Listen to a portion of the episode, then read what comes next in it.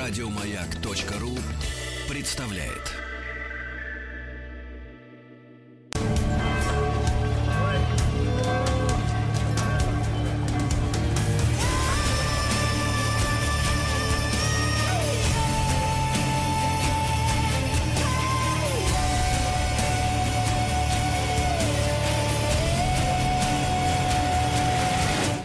История и болезни. Дорогие друзья, Дмитрий Алексеевич Гутнов сегодня с нами. Дмитрий Алексеевич, доброе утро. Доброе, доброе утро. утро, Сергей. Да, доктор исторических наук, профессор МГУ. И, Дмитрий Алексеевич, ну вот мы с вами провели фактически э, всю самоизоляцию вместе, да, все эти месяцы. Да. Я хочу вам напомнить, что вот не дали как э, позавчера, во вторник, очередная порция ограничений была смягчена. Там ведь дело скоро доберется и до круизов. А мы вас, а мы вас, Дмитрий Алексеевич, бесконечно прикрывать не можем. Так что, да-да-да. Ну, мы еще повоюем. Вот сегодня будем говорить о чумном бунте в Москве. Как раз э, прямая аналогия. В общем, мы с вами выходим из самоизоляции, там, я не знаю, как кто это называет, карантин и тому подобное.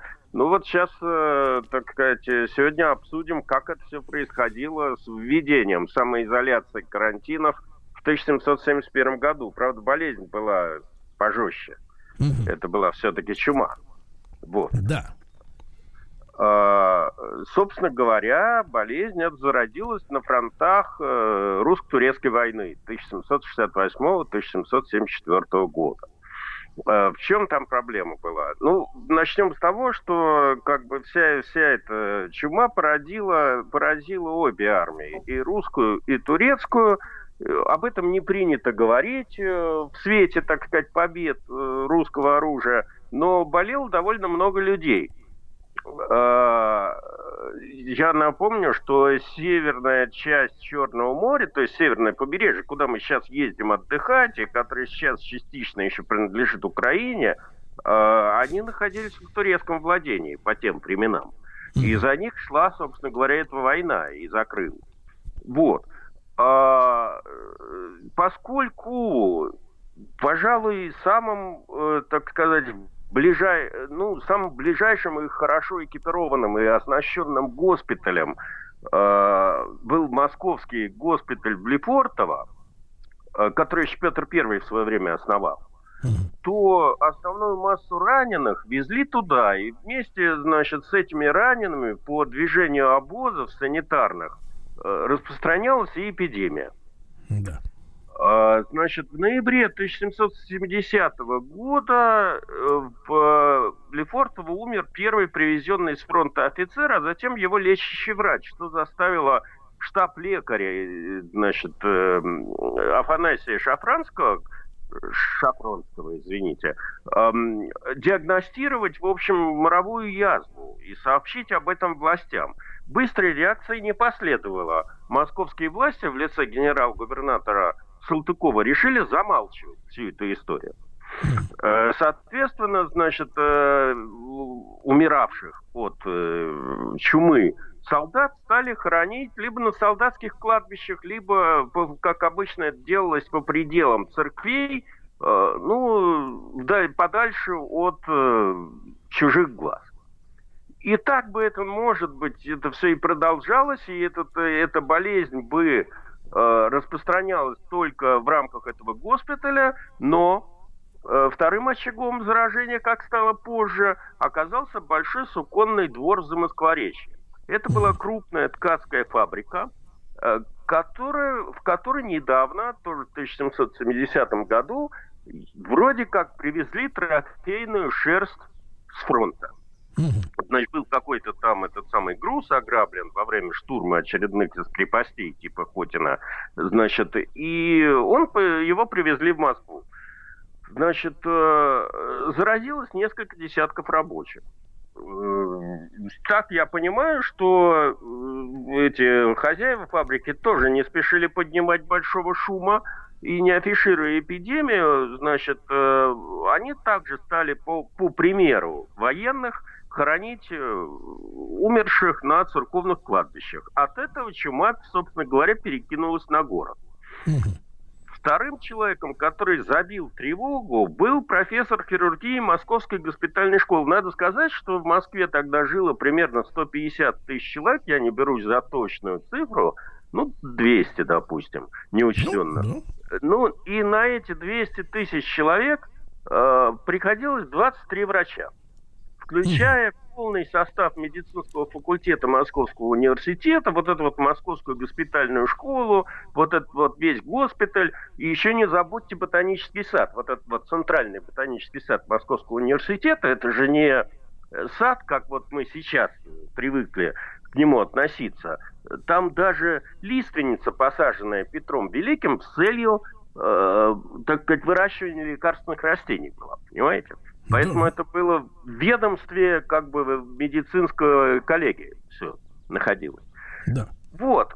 А, значит, э, так вот, профессор этот самый Касьян Егельский Московской госпитальной школы, в общем, ему на хирургический стол тоже попал какой-то больной этой моровой язвой. Он быстро понял, что в городе чума, и настоял на полицейской операции. Надо сказать, что осведомленные о развивающихся, так сказать, эпидемии московские власти, это на контрасте с современными московскими властями, а больше были опасались того, чтобы э, эта эпидемия до Санкт-Петербурга не добралась, нежели чем э, быстро закрыть город и как-то предпринять это меры для ликвидации эпидемии.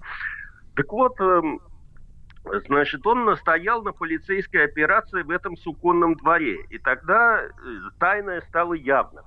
Вместе с полицией он явился на фабрику, обнаружил там 16 человек больных больной э, бубонной чумой.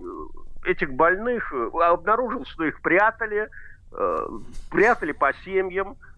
Поэтому погибали там целыми семьями. В апреле умерло 744 человека, в мае 851, в июне там уже счет пошел на тысячи.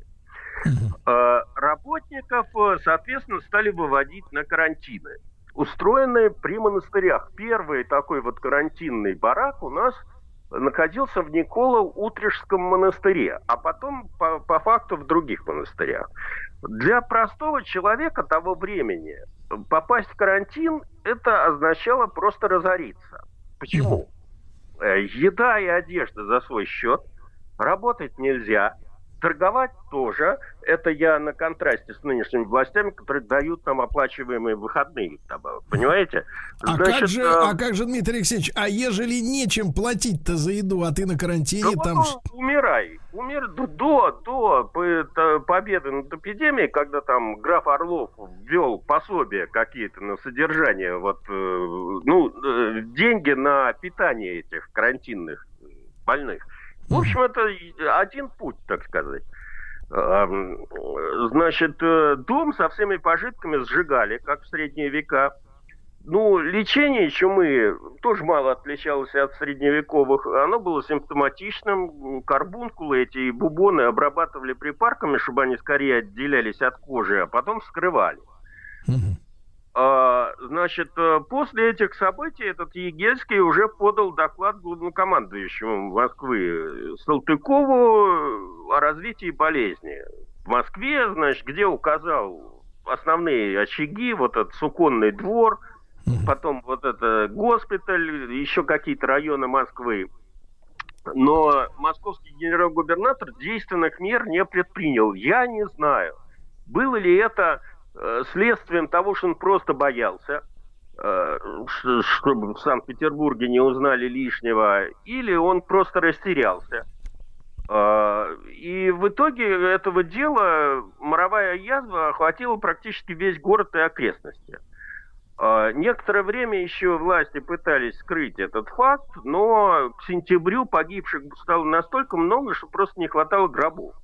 Отпевания в церквях э, не, не успевали проводить, и довольно много непогребенных тел скапливались в церквах, э, в домах, на улицах, где их никто не подбирал. Тут надо иметь в виду, что вот эти вот э, карбункулы, ну, идет интоксикация организма, и больные люди еще дурно пахнут, понимаете? Э, причем вонь ужасная. И э, ну, нельзя сказать, что власти совсем ничего не, не делали в этой связи. Но все это обобра... об... оборачивалось в обрез москвичам. По рекомендации, значит, э, этих врачей было э, спешно собрано медицинский совет Москвы, куда входили эти 23 человека. Они попробовали, как бы это сейчас сказать, увеличить социальную дистанцию. Опечатали бани. Люди перестали мыться, соответственно, во-первых, передача инфекции стала передаваться, и, так сказать, вонь распространялась запретили въезд товаров, э, ну, купцов с товарами на территории Москвы. Значит, сначала подорожали продукты, цены выросли еще сильнее. Соответственно, когда закрыли на карантин еще и питейные заведения, не говоря о том, что стало негде забыться, Э, трезвеющий народ, значит, стал воспринимать э, действительность еще более критически. Понимаете? Дмитрий Алексеевич, Дмитрий Алексеевич, а насколько эта зараза была, извините за тавтологию, заразной? То есть вот э, чего было достаточно, чтобы заразиться? Какого контакта? Просто как пообщаться, прикоснуться. По-человечески, да? Чихнуть. Чихнуть, да. Значит, закрыли фабрики, стало негде работать продавать вещи нельзя, торговлю с рук запретили. Э, значит, э, ограничили хождение, циркуляцию денег. Чтобы не обездолить близких, больные стали разбредаться по городу, чтобы умирать где-нибудь подальше от дома, понимаете, чтобы родных не заразить. А, все это привело к тому, что появилось большое количество как-то неопознанных трупов, которых э, нельзя было опознать. Полиция стала обходить дома, фиксируя все случаи повышения температуры. Если смерть наступала за неделю, э, умерший считался язвенно зачумленным, и его имущество уничтожалось, а родных гнали в карантин, то есть на разорение. Тогда здоровые люди, это наша смекалка народная, стали объявлять себя больными, чтобы в случае начала болезни до смерти формально проходило больше времени и родные не теряли бы имущество или могли как-то им распорядиться, понимаете? Значит, э, для вывоза трупов э, появилась специальная должность, которая называлась мортусы. Это чиновники, в задачу которых входил сбор и вывоз трупов с улиц Москвы за городскую черту. Этих людей, естественно, не хватало, поэтому все, в общем, прелести как бы заражения, они были налицо. Дмитрий Алексеевич, а, а вы напомните, а это какое у нас время года-то на дворе стояло? Это, это начиная с апреля где-то mm. до сентября это все mm. идет. Значит, все, кому было куда бежать, предпочли выехать из города. Сам губернатор, в общем, как бы, э, ну, видимо, растерявшийся во всей этой ситуации, послал императрице Екатерине депешу с просьбой о разрешении покинуть Москву. Не дождался ответа и уехал в свое подмосковное имение Маркина. За ним Первопрестольную покинули оберполицмейстер, вице-губернатор, в общем, все руководство. На хозяйстве остался один э, начальник, по-моему, этой медицинской конторы, генерал-поручик Еропкин. Привет, Еропкин. Помните, такое есть Конечно. выражение? Да. Вот. Дмитрий Алексеевич, а вот вопрос такой, а удалось э, локализовать это именно в границах тогдашней Москвы или начало э, все это дело распространяться нет, дальше? Нет, это удалось локализовать, но этому предшествовали совершенно драматические события уже социального протеста и социального бунта. Потому что вот из-за подобной как бы политики властей э, огромное количество людей оказалось беззащитными. То есть они поняли, что лечить их никто не будет и спасать их некому. И за неимением действенных способов лечения от чумы наиболее эффективной мерой в народе стало считаться молитвы и заговоры.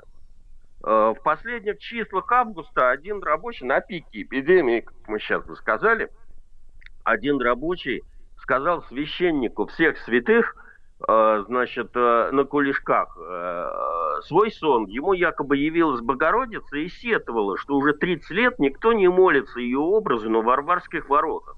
За это якобы Бог разгневался и решил наслать на Москву значит, моровую язву. А, после этого среди горожан стал распространяться слух, что чудотворная икона Божьей Матери, которая размещена над Варварскими воротами Китай-города, помогает исцелению от чумы. И начался, как бы современным языком сказать, форменный флешмоб просто.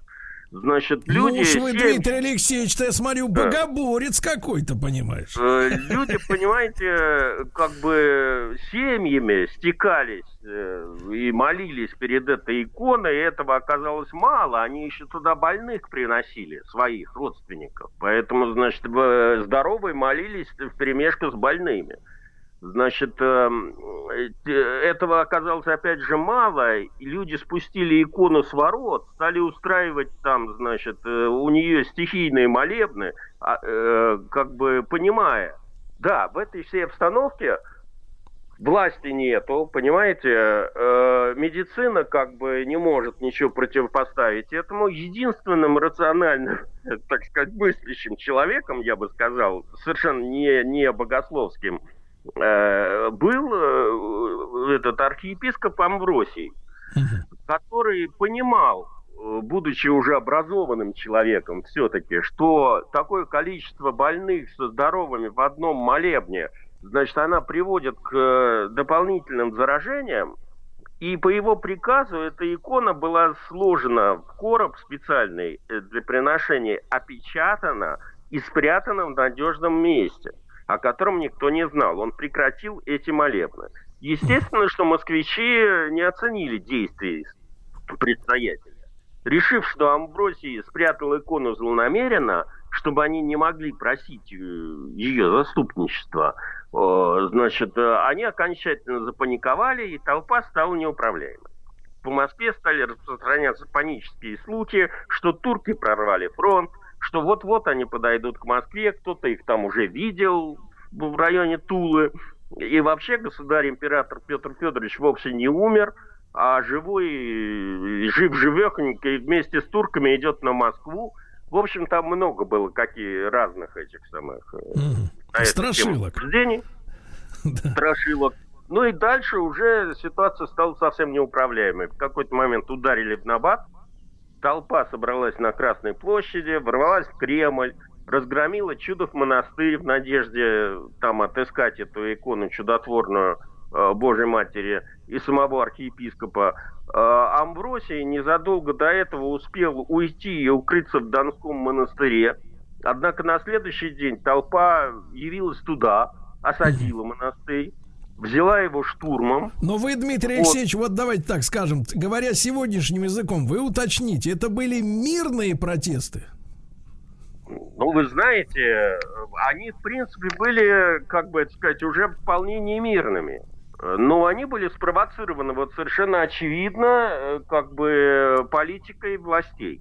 Хорошо, который... хорошо. Дмитрий Алексеевич, итак, продолжим сразу после новостей новостей спорта. Дмитрий Алексеевич Гутнов, доктор исторических наук, профессор Московского государственного университета. Мы в цикле «История и болезни о чумном бунте 1771 года». Сегодня говорим весь цикл к вашим услугам на портале радиомаяк.ру.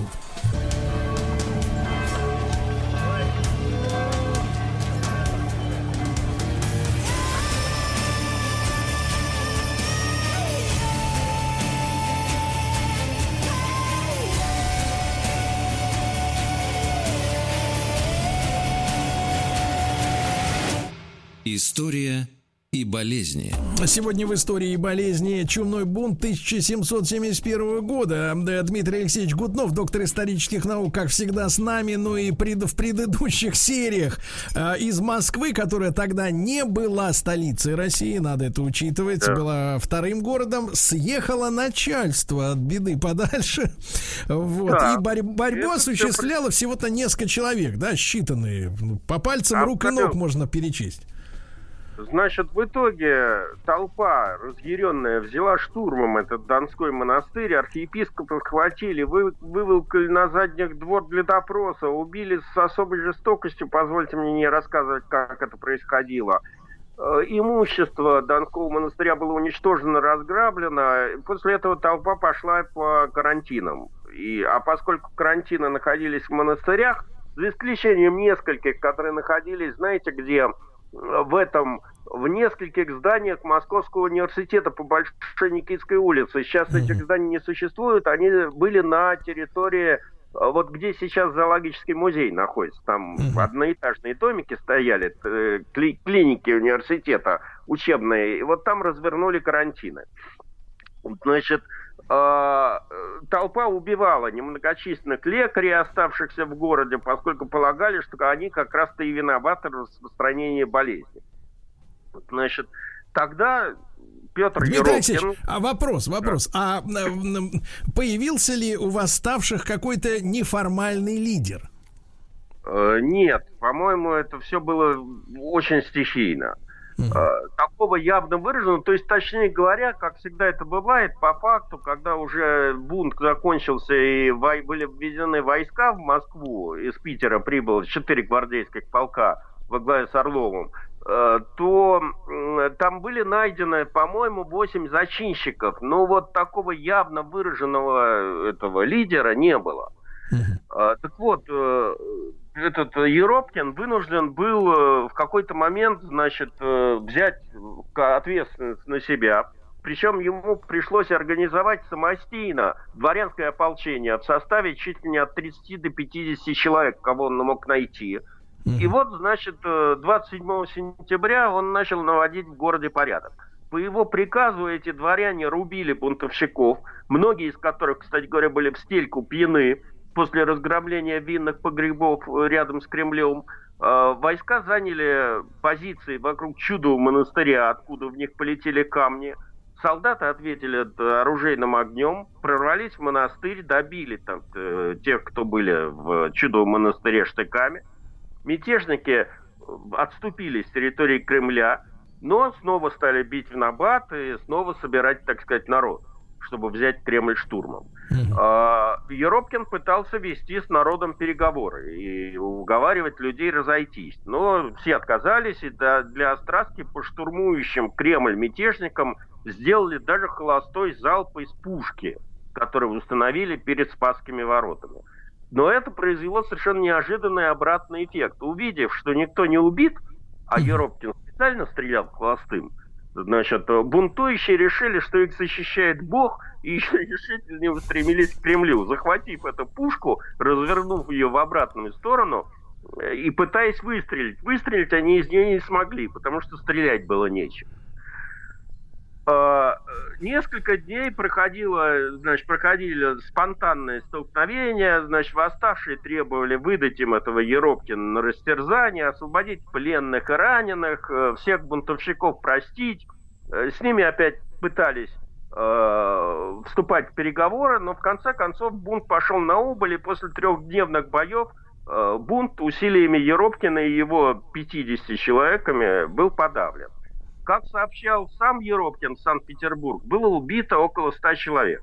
А, э, Дмитрий Алексеевич, а насколько массовые вот эти толпы-то принимали участие в боестолкновениях со стороны, ну, как бы так сказать, народных масс? Да, их было довольно много, просто как всегда это бывает. Кто-то там этот самый смотрел на это все дело, ну, максимум камнями кидался, а кто-то активное участие в этом деле принимал. Ну, то есть это, это сотни, тысячи, тысячи человек, я так понимаю. Ну, это были тысячи человек, совершенно очевидно. И только после того, как Еропкин взял как бы контроль над ситуацией в городе, из Питера выступил Орлов с этими четырьмя полками. Из Э, для ведения следствия суда над бунтовщиками э, выехал генерал-прокурор Всеволжский э, с комиссией там какой-то специальной из Сената. В Москве начались облавы, аресты, под пытками выясняли имена вот этих вот всех, значит, там, зачинщиков. По итогам следствия 300 участников преступления были отданы под суд, 173 человека биты кнутом, Четыре человека казнены за убийство этого архиепископа Амбросия. Mm-hmm. Кстати говоря, по приказу Екатерины был наказан и набатный колокол Кремля. Mm-hmm. Чтобы в будущем бунтовщики не смогли собирать народ, колокола со Спасского набата, э, ну, там язык сняли. То есть он mm-hmm. как бы висел как декоративный. Вот. Но это одна часть, так сказать, действия Орлова была. Э, расправившись с бунтовщиками, Орлов собрал московских врачей эм, и, так сказать, стал интересоваться их мнением, как правильно и рационально победить эпидемию. Э, ну, во-первых, ему сообщили, что болезнь это действительно чума, что людей в карантинах нужно кормить, потому что иначе они просто там приходят умирать. А, значит, установленная в начале эпидемии 42 дня изоляции – это слишком много, и по опыту московской эпидемии хватает и 16 дней. А, и важно не, не уничтожать вещи зачемленных, а их дезинфицировать. Это такое новое слово по сравнению со средними веками. Значит, э, соответственно, были сделаны экономические расчеты, и все эти карантинные люди, которые сидели на карантинах, были поставлены на довольствие. То есть им стали давать еду. То есть у них появился э, шанс на спасение. Значит, э, что касается дезинфекции. А, это было новым не только для России, но и, в общем, наверное, и для Европы. Вот этот вот профессор Егельский э, долго экспериментировал и создал порошок на основе какой-то серы, соли, мыси, литры. В общем, при сгорании этого порошка выделялся газ, которым окуривали одежду, жилища, больницы и общественные здания. Э, значит, была разработана специальная инструкция – но надо же было каким-то образом проверить действенность этого состава. Кстати говоря, сам Егельский так надышался своим этим самым составом, что посинел аж. Так вот, э, для эксперимента Орлов выделил семь каторжников, только что при, пришедших по этапу, прошедшие, ну, они должны были в Сибирь идти по Владимирскому тракту. Им пообещали, что если они останутся живы, то их освободят стен Синманового монастыря был выделен дом, где все погибли от чумы. Э, Самойлович, его, значит, один из лекарей, его курил, э, развесил оставшихся от умерших вещи э, из меха, шерсти, хлопка, пропитанных гноем этих самых больных, одел каторжников в это дело и тоже их окурил. После восьмикратной обработки подопытные уголовники прожили в этом доме 16 суток и не заболели. Ого! А потом противочумная комиссия повторила этот опыт, проведя ну, в другом окуренном доме то же самое. И тоже эффект был уже не на каторжниках тот же эффект, а на просто больных чумой. Все остались живы, соответственно, эти семь человек были освобождены.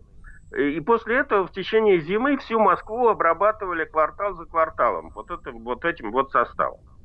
А окуривание спасло от сожжения, как считают из москвоведы, около 6 тысяч домов. То есть половину тогдашнего жилого фонда Москвы. А, Григорий Орлов, который был наделен чрезвычайными полномочиями, приказал усилить все имевшиеся в Москве карантины и дал деньги на э, обустройство новых. Кстати говоря, Московский университет под это дело получил хорошее финансирование, потому вот в эти карантины, которые на Никитской находились. А, значит, было э, распоряжение создано почти как сейчас о создании изолированных инфекционных больниц Э, и с параллельным увеличением жалования докторам. При этом э, Орлов э, подписывал договор с этими докторами, в которых гарантировал выплаты компенсации родственников в случае смерти доктора. Открывались бани и строились новые бани. Значит, начались очистка города от грязи специальным распоряжением был обеспечен дневной рацион э, значит, города. Сколько вот средний человек может, ну, насколько он может питаться. А, теперь, э, после этих всех мер, э, в карантины и в больнице уже шли с охотой. Там каждому полагалось на день 2 фунта хлеба, фунт мяса и 120 грамм водки для дезинфекции. 120 для... грамм? Да. Выздоравливающим Орлов давал еще подъемные. Э, женатым по 10 рублей, холостым по 5. Э, и это в городе, где 3 рубля считались неплохим месячным заработком, понимаете? Появились даже симулянты, которые, в общем, ничем не болели, но решили понаходиться в такой роскоши. Вот. Еще получить потом подъемные. Э, кроме того, был запрещен постоянный колокольный звон в церквах. Значит, ну, это я вам рассказывал в средние века, э, общеизвестный такой метод борьбы с э, эпидемиями. На деле это, конечно, больше сеет панику. Среди прочего, на улицах Москвы были уничтожены все бродячие животные. Э, на въезде... На погодите, въезд... погодите, Дмитрий Алексеевич, а вы что же, получается, отрицаете воздействие позитивных вибраций на, как говорится, на э, парапсихологическом уровне? Это мы, так сказать, должны с вами, Дмитрий Алексеевич, оспорить. Дмитрий Алексеевич Гутнов, доктор исторических наук, сегодня с нами.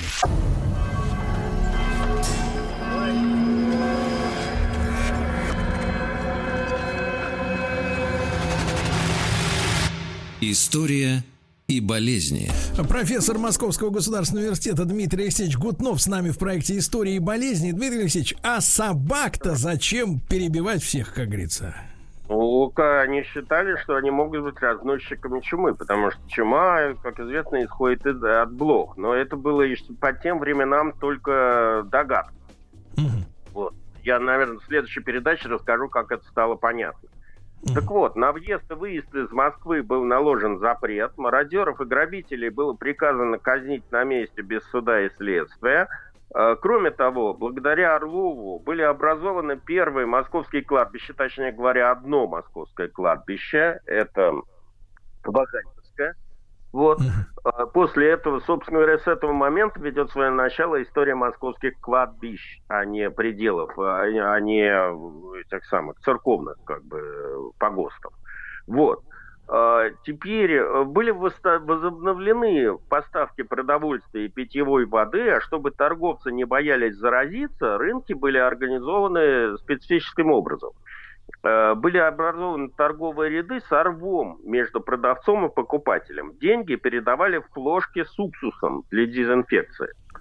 Ну, заработали городские службы, город стал как бы возвращаться к жизни. Таким образом, эпидемия эта прекратилась где-то в апреле 1772 года. Я не буду рассказывать про вторую волну эпидемии, она была более смазанной унеся по официальным данным где-то 56 тысяч жизней. Из 200 тысяч, да, примерно? Да, из 200 тысяч. Теперь э, следствие этого дела. Большую карьеру сделал вот этот вот штаб-лекарь э, этой московской, московского госпиталя Самойлович. Э, при Сенате был, была организована специальная противочумная комиссия, которая должна была выработать меры по борьбе с э, эпидемиями в стране. И вот этот Самойлович, значит, ее возглавлял. И три года координировал борьбу с чумой и другими эпидемиями во всех частях империи. Дмитрий а, Алексеевич, а вот э, мэр беглый схлопотал? Ну, схлопотал, его отстранили от должности. Это понятно. Ну, конечно, так сказать, его публичные порки не устраивали. Екатерины, так сказать, корпоративные нормы были очень сильны. Она даже эту Салтычиху, собственно говоря, знаменитую, не, не выпорола, как обещалось принародно. Вот. А, не могу не рассказать про влияние чумы на Московский университет, кое, членом коего я являюсь. А, в благодарность за самоотверженный труд в чумных карантинах и жертвах, понесенных студентами и профессорами Московского университета в этих условиях, а, Екатерина II даровала медицинскому факультету, первому из факультетов э, вообще Московского университета и вообще российских учебных заведений, право возводить своих членов в научные градусы. То есть, говоря современным языком, присваивать им ученые степени. А вот как же это... до этого было? А раньше надо было ехать за границу, то есть заканчивать бакалавриат, как бы мы сейчас сказали. Mm. Можно было сдавать на чин лекаря, но если вы хотели стать доктором, то вы должны были ехать за границу, доучиваться там, сдавать там на латыни или, на, в крайнем случае, на немецком какой-то экзамен – и, получив диплом, возвращаться обратно. Вот.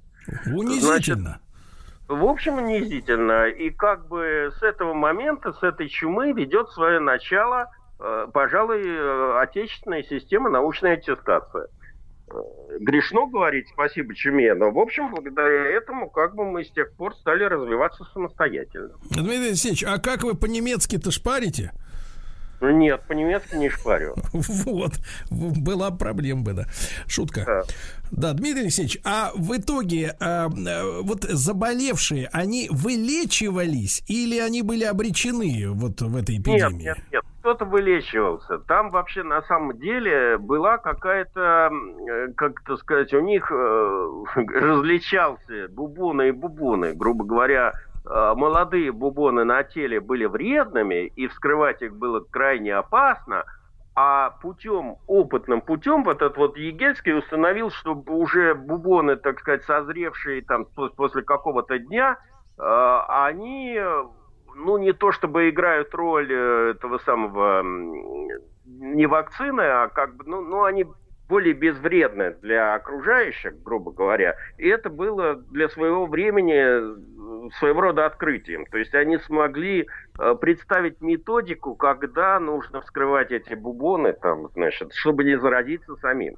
Ага. Вот. Для своего времени это было как бы открытие медицинское. Угу. Вот. А, вот так вот, вот так, такие ситуации. Вот это, можно сказать, прошло 200 лет, и ныне, так сказать, мы живем на излете эпидемии, дай бог. Э, вот власти наши ведут себя совершенно по-другому. И вот. это есть урок той чумы. Да, Дмитрий Алексеевич, ну что же, спасибо огромное. Вы уже как бы вернулись лично-то в стены университета? Не могу вернуться по приказу ректора до особого распоряжения. Все дистанционно, включая, так сказать, э, вступительные экзамены. Да что вы говорите? Дмитрий Алексеевич, ну, да. как всегда, рады были с вами пообщаться. А, я напомню, с нами был Дмитрий Алексеевич Гутнов, доктор исторических наук, профессор Московского государственного университета. Мы о чумном бунте 1771. Э, Дмитрий Алексеевич, а мы с вами по 1831 пройдемся? По петербургским ну, событиям. Ну, давайте пройдемся. Давайте Я... пройдемся. Широкой поступью, давайте да? все вместе пройдемся. Да, да, и вы, и вы, Владик, с нами пройдете тоже Очень через хорошо. неделю. Спасибо. Еще больше подкастов на радиомаяк.ру